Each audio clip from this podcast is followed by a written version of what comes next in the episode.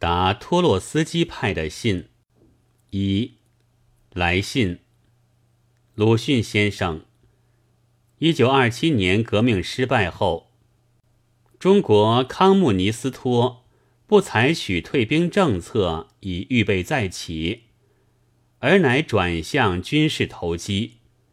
他们放弃了城市工作，命令党员在革命退潮后到处暴动，想在农民基础上制造红色，以打平天下。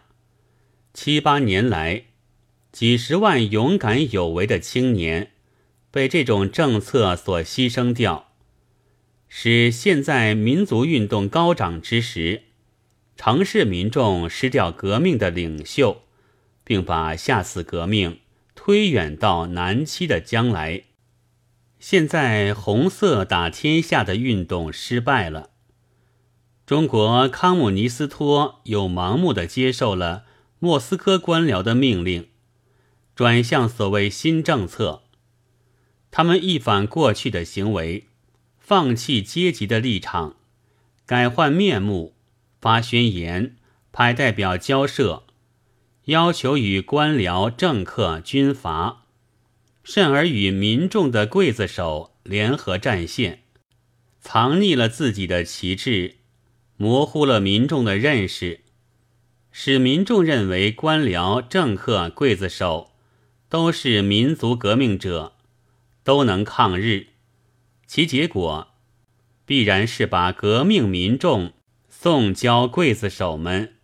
使再遭一次屠杀。史太林党的这种无耻背叛行为，使中国革命者都感到羞耻。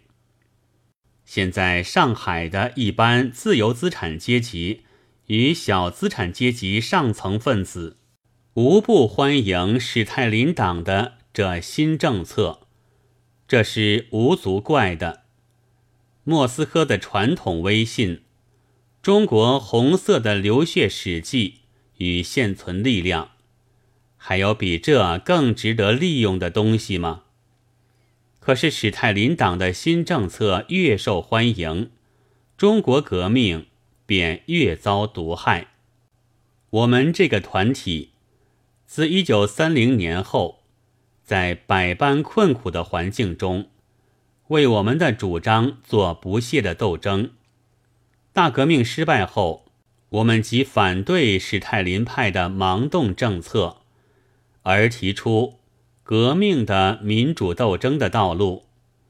我们认为，大革命既然失败了，一切只有再从头做起。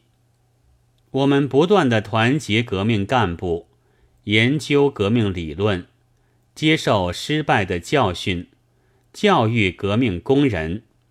期望在这反革命的艰苦时期，为下次革命打下坚固的基础。几年来的各种事变证明，我们的政治路线与工作方法是正确的。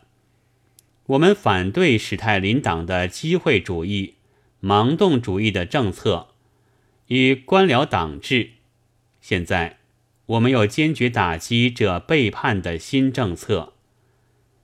但恰因为此，我们现在受到各投机分子与党官僚们的歧视，这是幸呢还是不幸？先生的学识、文章与品格，是我十余年来所敬仰的。在许多有思想的人都沉溺到个人主义的坑中时，先生独能本自己的见解。奋斗不息，我们的政治意见如能得到先生的批评，私心将引为光荣。现在送上近期刊物数份，敬启收阅。如蒙赐付，请留存某处，三日之内当来领取。顺送健康。陈某某，六月三日。